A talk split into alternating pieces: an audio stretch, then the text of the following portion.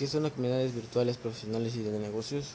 Pues eh, son plataformas colaborativas eh, donde profesionales o, personas que tienen negocios comparten su información y, debaten sobre ideas y, planes que les pueden servir para su desarrollo de su, de su negocio. ¿Cuáles son sus principales beneficios del trabajo colaborativo? Pues eso es ayudar a resolver los problemas del praxis diaria o son, son los problemas que surgen diariamente, facilita la toma de decisiones, contribuye a la adopción de nuevas competencias y todo eso, todo ese detalle en, en particular. ¿Cuáles son sus características? Pues pocas de estas es que no tienen una regulación legal específica, que es un control total de una empresa o por parte del propietario.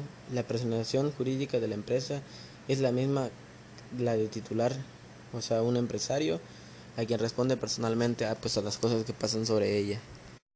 ¿Qué son las comunidades virtuales educativas? Pues en este caso son los son las aplicaciones o comunidades donde que como su nombre dice son virtuales donde en la web se agrupan personas relacionadas con una temática común como por ejemplo en este caso sería la, la escuela o una materia que, que tú quieras llevar a cabo por ejemplo, un ejemplo de, esta, una comunidad virtual sería el Classroom, que ahí es donde los profes mandan tareas, mandan sus aplicaciones y nosotros también podemos comentarles pues dudas o cualquier cosas por ahí.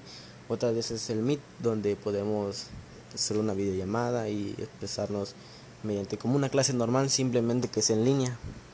¿Cuál es su importancia? Pues la importancia de esta hoy en día es, pues, por ejemplo, en en este que estamos pasando ahorita, que es la, pandemia nos ayuda pues, no arriesgarnos al salir de casa y, y, pues todo ese tema o dilema que tenemos de pues, no salir de casa para arriesgarnos a contagiarnos de ese, de ese mal. Otra cosa, eh, ¿qué es el e-learning? El e-learning es una forma de cuya característica principal es que se realizan a través de internet, o sea, son todas sobre enseñanzas que son a través del internet otros otras este, de formas de decir el learning sin decirlo o, a lo que se refiere que sea lo mismo es por ejemplo la teleformación la formación a distancia la enseñanza virtual enseñanza o formación virtual. Esas son que se refieren a lo mismo de learning. Su importancia como lo venimos practicando es de que pues nos ayudan a pues a tener clases y no no dejar la escuela y seguir teniendo enseñanzas pues para nuestra formación cívica. ¿Cuáles son sus características del e-learning? Pues su sencillez de uso, su sistema de multimedia, ¿qué quiere decir eso? Que se pueden enviar textos, audios, videos, imágenes. Eh, pues no se, no se checan las distancias, o sea, no, no, por ejemplo, no se miden que pues es que está muy lejos, no, simplemente que, que tú lo mandes, el otro lo recibe.